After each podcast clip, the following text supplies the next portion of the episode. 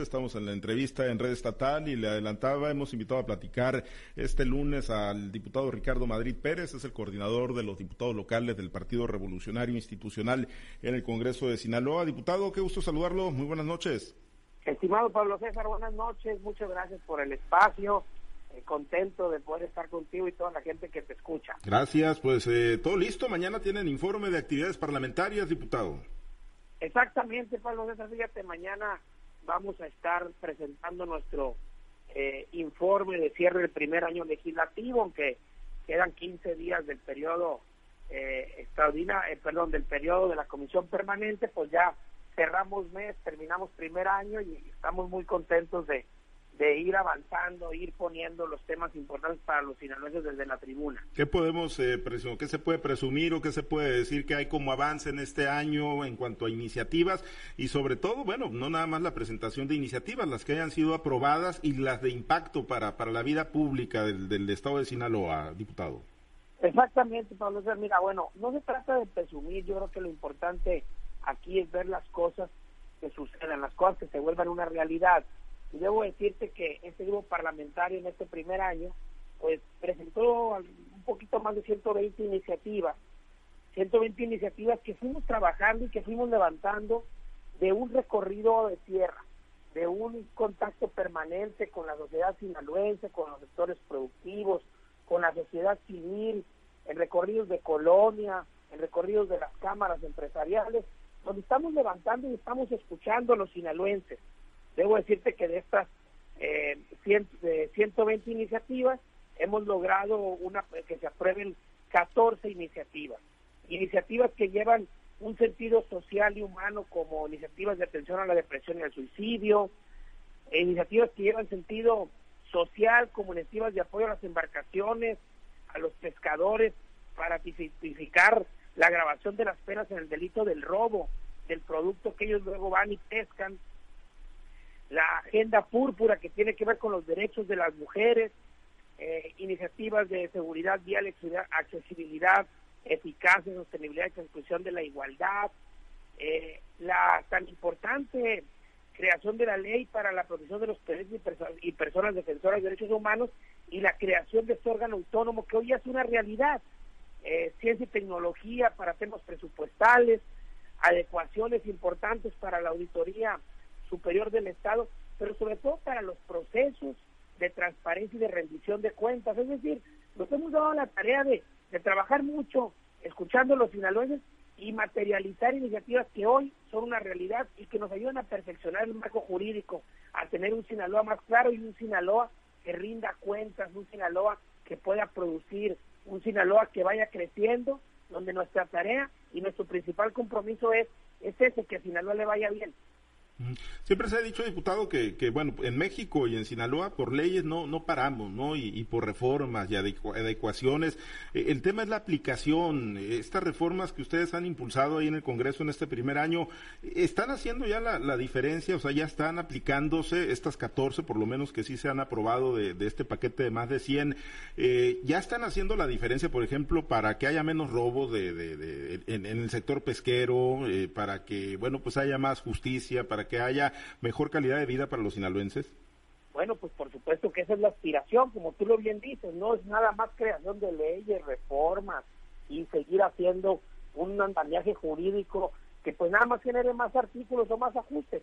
Los otros, por eso yo partía cuando te empecé mi comentario, que esas iniciativas las hicimos no, no desde la oficina, no viendo, no pensando, no recibiendo tarjetas informativas, en el contacto directo con la ciudadanía, y debo decirte, por ejemplo, en este caso específico que tú tocaste, que tiene que ver con la reforma del Código Penal para modificar las causales de agravación de las penas por el delito del robo, fue una iniciativa que trabajó el diputado Feliciano Valle, al que le doy todo mi reconocimiento, un trabajo que hizo recorriendo eh, cooperativas pesqueras y en un acompañamiento con regidores priistas, donde nos dimos cuenta que las cooperativas nos decían, nos urge que puedan grabar esas penas porque nosotros vamos, pescamos, sacamos el producto y luego eh, eh, a la hora de, hacer los los eh, los traslados a la hora de poder transportar pues estamos en un problema porque pues ahí viene eh, el robo, el robo de, este, de estos traslados y nosotros lo que queríamos es que se persiguiera de oficio desde el Código Penal para que estas granjas acuícolas que van produciendo tengan ya agravados los delitos de robo. Esto sin duda nos dijo, nos dijeron los pescadores, nos va a ayudar pues a ir bajando, por supuesto, en una eh, posición que tenemos que seguir haciendo para que las autoridades hagan su chamba, pero el agravar las penas para ellos era una gran necesidad y nosotros acompañamos esa solicitud, te lo digo, no por una tarjeta informativa, no porque vimos índices, sino porque es el sentir de un sector al que no le ha ido bien, un sector que necesita apoyo y donde el grupo parlamentario del PRI, en la voz del diputado Feliciano Valle, que lo digo nuevamente, mi reconocimiento a ese gran trabajo, echó a andar esta iniciativa y bueno, hoy es una ley. Ahora, diputados, son, son en la actual legislatura una bancada, ustedes en el PRI, de, ocho diputadas y diputados, ¿no? Y obviamente, bueno, pues para poder sacar adelante estas iniciativas, estos proyectos, estas reformas, pues necesitan la construcción de acuerdos. ¿Se ha complicado para el PRI la construcción de acuerdos? Hay quienes señalan incluso que muchas veces terminan eh, viéndose como una extensión más de, de la mayoría morenista. ¿Cómo se ha dado la construcción de acuerdos, diputado? Bueno, hay que poner las cosas en la perspectiva de la realidad. A ver, somos ocho diputadas y diputados, esos, son los, diputados que tenemos el día de hoy. No somos un número que pueda ganar votaciones por mayoría, no somos un, número que pueda hacer la diferencia de las dos terceras partes, pero somos un número de diputados que ha buscado ganar el debate, poner en la tribuna los temas que le preocupan a los sinaloenses. Y las iniciativas que te he estado platicando son iniciativas que hemos logrado sacar en ese acuerdo, en ese consenso que hemos buscado al interior, donde ha habido infinidad de iniciativas, inclusive que se han votado por los 40 diputados, que en origen fueron impulsadas por los diputados priistas, donde nosotros lo que buscamos es que se escuche el razonamiento de la sociedad sinaloense. Ha sido difícil, por supuesto que es difícil cuando no tienen la mayoría, cuando no tienes un número suficiente para generar los contrapesos de las votaciones, pero debo reconocer que hemos tenido el acompañamiento, la apertura de las diferentes fuerzas representadas en el Congreso. Le recuerdo que está representado Morena, por supuesto, como grupo mayoritario, el PRI, el PAS, el PAN, el MC, el PT y un diputado sin partido. Y ahí hemos nosotros puesto los temas y hemos logrado acuerdos importantes para que las cosas sucedan, donde hemos encontrado acompañamiento y apertura y donde hemos dado también la lucha y la batalla desde la tribuna cuando los temas no se quieren reconocer. Ese es el debate legislativo. Pero de nada sirve andar grite y grite diciendo queriendo marcar toda una agenda de gritos y de jaloneo si no logras que sucedan las cosas y nosotros hemos priorizado que las cosas sucedan y que se vuelvan una realidad. Muy bien. Permítame compartir esta charla, diputado, y hacer un recorrido rápido por el estado de Sinaloa en diferentes plazas eh, con los guardianes de la noche. Está en Los Mochis Manuel Hernández. Platicamos con el coordinador de la bancada del Partido Revolucionario Institucional en el Congreso de Sinaloa, el diputado Ricardo Madrid Pérez. Adelante, Manuel. Sí, gracias, Pablo César. Diputado Ricardo, ¿cómo estás? Querido Manuel, muy bien, muchas gracias por la oportunidad y un saludo a toda la gente de Los Mochis. Qué gusto saludarte también, Ricardo. Oye, diputado, estos fenómenos naturales que han azotado a Sinaloa han puesto en un dilema a las autoridades, particularmente a las municipales, eh, diputado, porque eh, han rebasado la capacidad de respuesta de los gobiernos municipales, ¿no? Eh, han, han, están en un dilema los presidentes municipales para atender tanto problema que dejan los fenómenos naturales llamados lluvias, llamados chubascos, tormentas o ciclones. ¿Qué hacer desde el legislativo, estimado diputado Ricardo, para fortalecer a los municipios de alguna manera, de tal forma que le puedan responder a una ciudad que ahorita les está exigiendo, eh, perdón, a una sociedad que ahorita les está exigiendo la reparación de todo aquello que dejó la lluvia? Bueno, pues es una gran es una gran pregunta y no lo puedo decir de, de mejor manera, Manuel, porque es lo que estamos viviendo es lo que estamos viviendo todos los días con estas lluvias. Es más, debo decirte que como un cosa, una cosa eh, que tú pones muy bien, el día de mañana precisamente que tenemos comisión permanente, uno de los posicionamientos que llevamos son de la diputada Isia Ayala, que es de los mochis, que va a hablar precisamente de las repercusiones de las lluvias en el norte del estado. Ella es nuestra diputada, es del Carrizo, es una diputada que le ha puesto y ha metido todos los temas que tienen que ver con impacto en los sectores productivos y sociales y con mucho énfasis en el norte. y mañana llevo un posicionamiento en ese sentido. Precisamente por qué? Porque necesitamos hacer más. Precisamente por qué? Porque necesitamos que se trabaje con mayor efectividad en las obras que nos permitan no estarnos inundando todos los años. Porque necesitamos, como ya lo hicimos en tribuna, hacer un empuje por tener los atlas de riesgos terminados que nos permitan tener la claridad. Ahora llueve más, entendemos el cambio climático, pero esa es nuestra realidad. No nos podemos pasar año tras año lamentándonos que llovieron ahora mucho más de lo que llovió el año pasado, que en menos tiempo llovió más. Eso ya está pasando y tenemos que adecuarnos a nuestra realidad. Y lo que hemos hecho en razón de eso es buscar desde el presupuesto poder etiquetar recursos que vayan direccionados a obras específicas que tengan que ver con ese tipo de canales. Hemos hecho desde la tribuna exhortos y posicionamientos claros para ver, ahora que no tenemos Fonden, que lo desapareció el gobierno federal, cómo le van a hacer los municipios y cómo le está haciendo el Estado para conseguir recursos para las primeras afectaciones o para las eh, personas que viven en las situaciones más complejas de escasos recursos, donde pierden año tras año lo poco que tienen. Y ese es el tema que hemos puesto en la mesa desde el Congreso del Estado y que precisamente mañana es uno de los temas que va a posicionar la diputada Isia Ayala desde la tribuna del Congreso del Estado. Una pregunta que va ligada a lo que te acabo de comentar, diputado. Esto es una pirámide. La Federación ya, ya presentó su paquete económico en donde se ven enormes cantidades de dinero destinadas a las obras del presidente, pero el presidente quiere resolver los baches y quiere resolver otros problemas a base de rifas y sorteos. ¿Qué va a pasar entonces con el Estado y municipios que requieren de apoyos reales, sustanciales, tangibles y en efectivo para solucionar tanto problema que se les vino encima?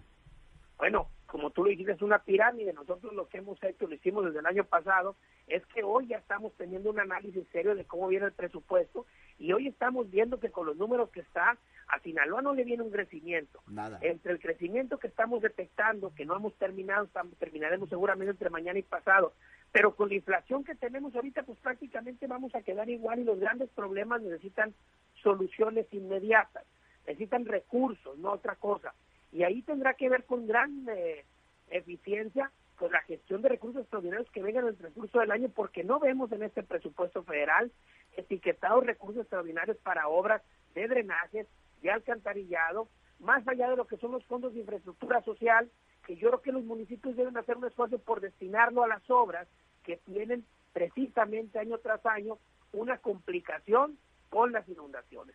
Nuestro compromiso como grupo parlamentario es legislar para que en la adecuación al presupuesto estatal logramos, logremos buscar y poner sobre la mesa que se ubiquen reasignaciones para las obras que son tan necesarias, obras que a veces no se ven, pero que cambian la realidad y la vida de familias que año tras año se están inundando. Esa será nuestra tarea reiterada y ese será un impulso que estamos tomando como base dentro del análisis presupuestal que estamos haciendo ahora del presupuesto federal y del que vendrá en los próximos meses como presupuesto estatal, Manuel. Gracias, diputado. Te agradezco mucho esta oportunidad de platicar contigo. Desde donde estás, te invito a recorrer Sinaloa. Y allá en Culiacán está Samuel Sánchez, diputado Ricardo. Muchísimas gracias, Manuel. Un abrazote. Saludos, igualmente. Muchísimas gracias, Manuel. Buenas noches, Samuel. Muchísimas gracias por la oportunidad y un saludo a toda la gente de Culiacán que nos escucha. Bueno, pues preguntarle si podrán salir ustedes avante de darse esta posible ruptura en el 2024 de la alianza eh, con el PAN y el PRD. ¿Cómo se sienten ustedes fuertes sin ir sin estos dos partidos políticos?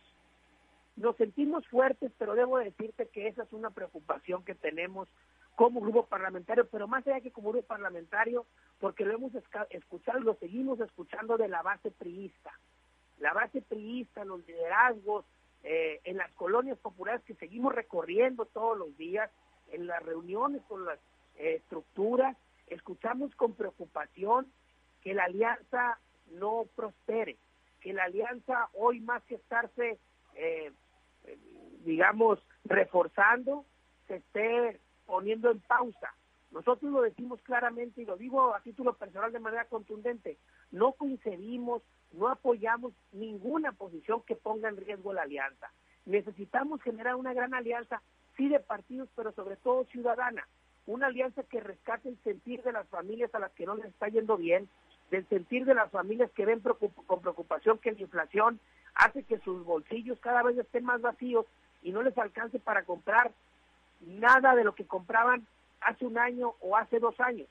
Eh, lo vemos con preocupación porque necesitamos una alianza ciudadana donde veamos cómo podemos hacer un esfuerzo porque a México le vaya mejor y por supuesto que a Sinaloa, que es donde estamos nosotros.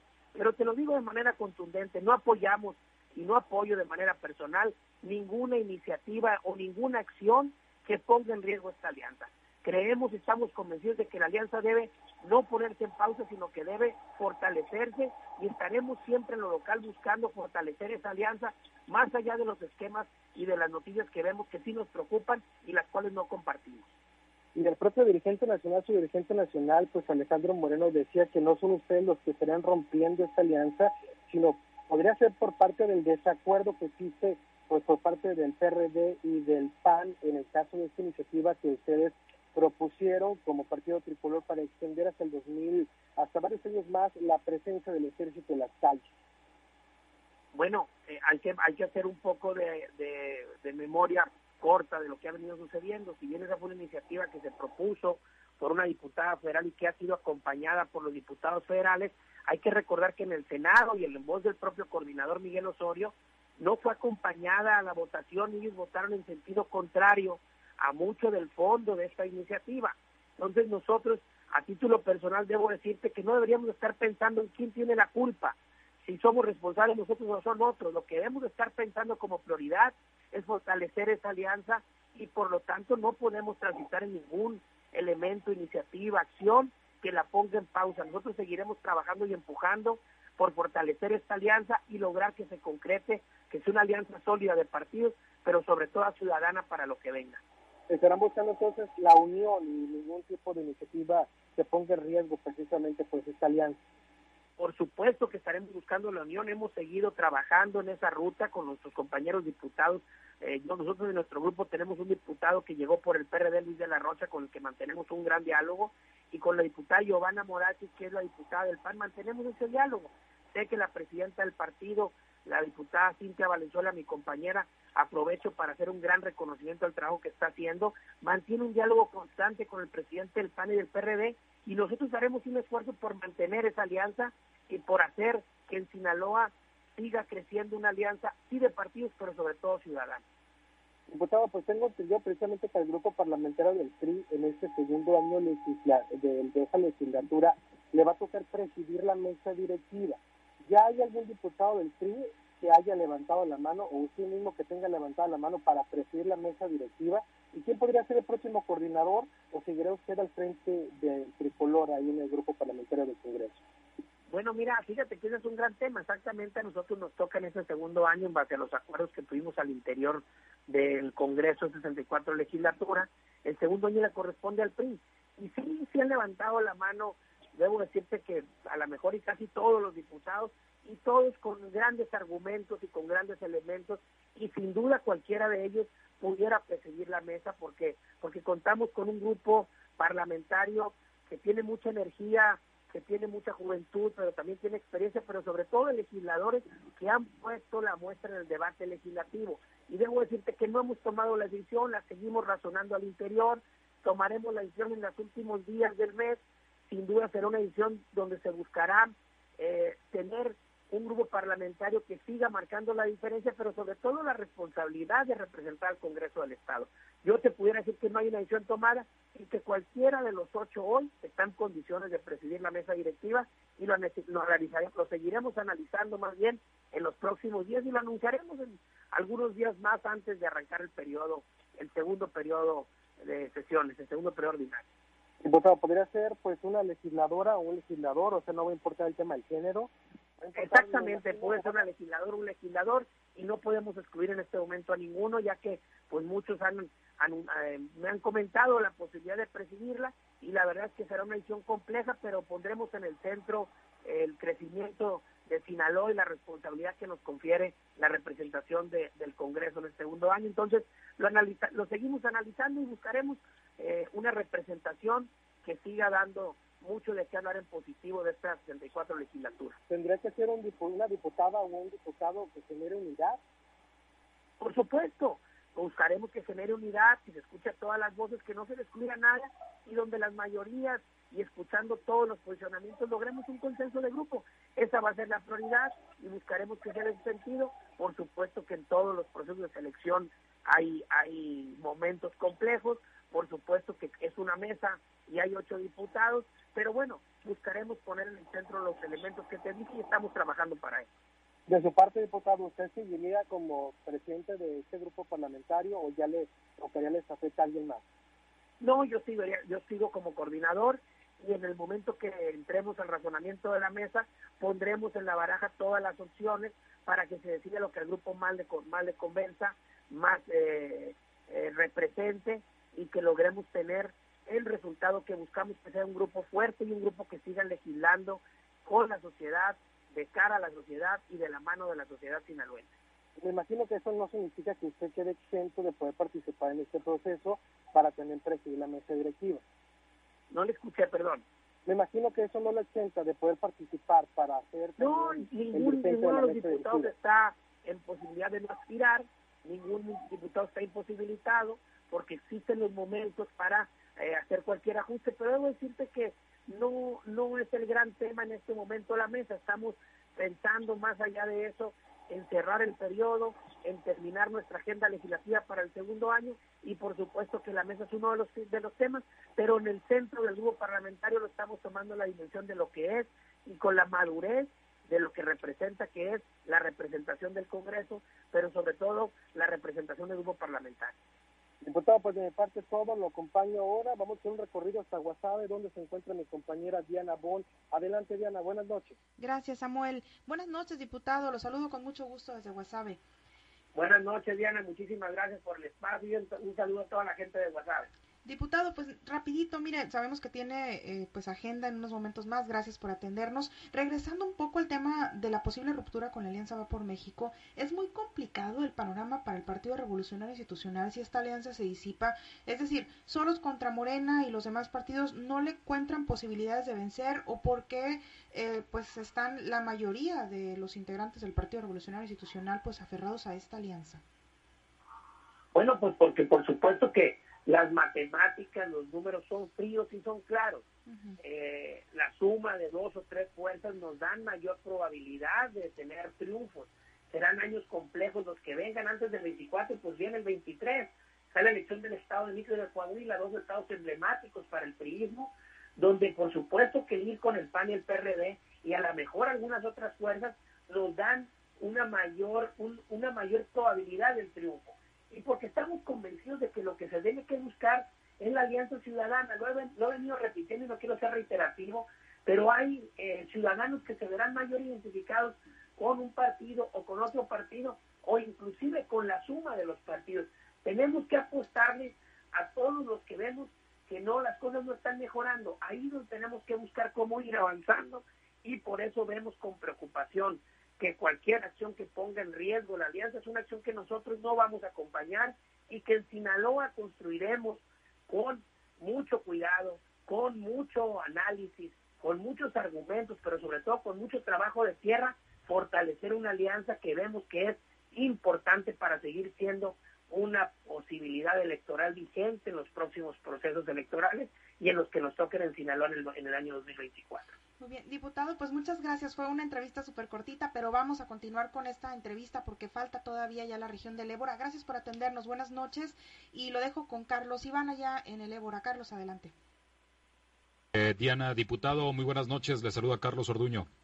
Buenas noches, querido Carlos, ¿cómo estás? Saludos a la gente de Guamuchil. Muchas gracias. Diputado, comentarle, usted hablaba de que, bueno, no han querido ser una oposición muy estridente, sino que han ido, pues, eh, pues atacando solamente o comentando algunas cosas, pero hay militancia del partido, incluso ciudadanos que esperarían que la oposición fuera un poco más estridente en Sinaloa. ¿No cree usted que le hace falta un poco para que pues más gente se sienta identificada y que pues se pudiera notar más eh, esta eh, pues eh, diferencia en algunas de las políticas públicas que se hacen aquí en Sinaloa? Bueno, yo creo que eso hay que verlo en la realidad, en la perspectiva de los números, de las acciones, de lo que estamos poniendo sobre la mesa en la tribuna. Nosotros tomamos la decisión de hacer una bancada de, y un grupo parlamentario de oposición participativa, estratégica y responsable, más no permisiva, y aquí lo digo con toda claridad Si nosotros hacemos un análisis, hemos puesto sobre la mesa los temas que le preocupan a los sinaloenses.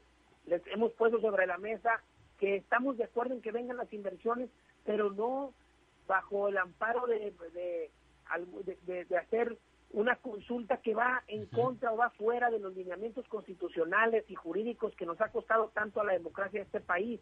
Hemos puesto sobre la mesa con preocupación cómo la CFE no está haciendo su trabajo y año tras año vienen los apagones.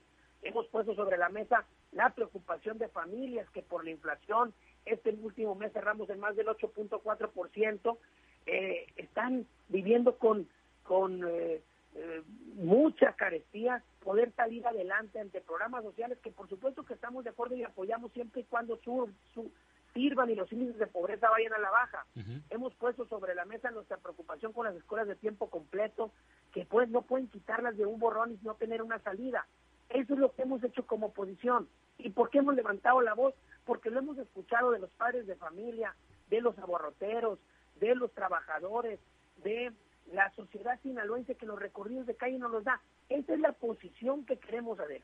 Pero si en el camino con esos razonamientos logramos ser con otras fuerzas, logramos que las iniciativas pasen, logramos que la narrativa se escuche y hemos tenido, y lo digo aquí con toda claridad, la apertura de un gobernador que nos ha escuchado, los planteamientos nuestros y las otras fuerzas políticas, y que cuando le hablamos de sequía, inmediatamente vemos que las acciones están sucediendo. Cuando hablamos del apoyo a los ganaderos, vemos que podemos lograr reasignaciones en el presupuesto, pues entonces esa es la oposición que queremos, una oposición que se sume a que a Sinaloa le vaya bien.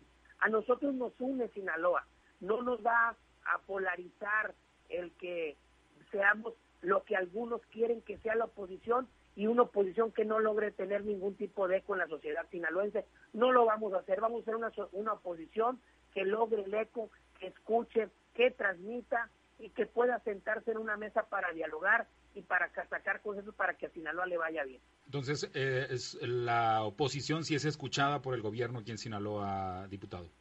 Debo de decirlo y lo digo con toda eh, el cuidado, pero sobre todo con todo el reconocimiento. Somos una oposición a la que se le escucha, somos una oposición a la que los elementos y argumentos que ponemos sobre la mesa son valorados y hemos recibido esa apertura de las diferentes fuerzas políticas representadas en la 64 legislatura y también del gobierno del estado, de los de algunos secretarios que con los que mantenemos un diálogo constante para ver cómo vamos hacia dónde tenemos que direccionar, pero sobre todo el gobernador del estado que ha tenido esta apertura por escuchar a todos, ha demostrado que él es el gobernador de los sinaloenses y cuando la oposición del PRI, hablo de nosotros, le damos argumentos, no se escucha, nos da la oportunidad y vemos que las cosas suceden. Y bueno, por eso estamos apoyando los temas en los que a Sinaloa le vaya bien. Esa es la posición que queremos ser, te lo repito, una oposición participativa, estratégica y responsable, más nunca permisiva. Muy bien, pues muchas gracias, diputado. Le agradezco la oportunidad de platicar. Vamos a regresar con Pablo César Espinosa. Buenas noches. Gracias, muchas gracias, eh, Carlos. Pues diputado, vamos a estar muy pendientes mañana del informe parlamentario, el informe de actividades legislativas. Eh, yo nada más finalmente preguntarle, ¿les va a tirar línea Lito para la definición de quién será el presidente o presidenta de la mesa directiva de su bancada o les compete exclusivamente a ustedes ocho el nombramiento? Te lo digo con toda la claridad, Pablo César, el presidente del partido siempre tendrá todo nuestro respeto y reconocimiento porque somos priistas y somos institucionales, siempre todo el respeto, pero en este caso en específico será una decisión que tome el grupo parlamentario en el centro de ocho diputados y tomaremos una decisión de consenso y de acuerdo para hacer una gran representación este segundo año. O sea, cero emisarios, cero nada. Ustedes se encierran en un cuarto y definen, votan internamente. escuchamos, razonamos y vamos, estamos seguros que tendremos una gran representación. El presidente tendrá siempre nuestro respeto y reconocimiento, pero será una decisión del grupo. Muy bien, mañana 8.30 el informe legislativo, diputado. Ahí estaremos, muchísimas gracias por la oportunidad, ahí los esperamos y decirles, al grupo parlamentario PRI seguirá dando y encauzando la lucha y la voz de las familias sinaloenses. Gracias por atender la invitación, Ricardo. Muchas gracias a todos, un abrazo y buenas noches. Gracias, el diputado Ricardo Madrid Pérez, coordinador de la bancada del Partido Revolucionario Institucional.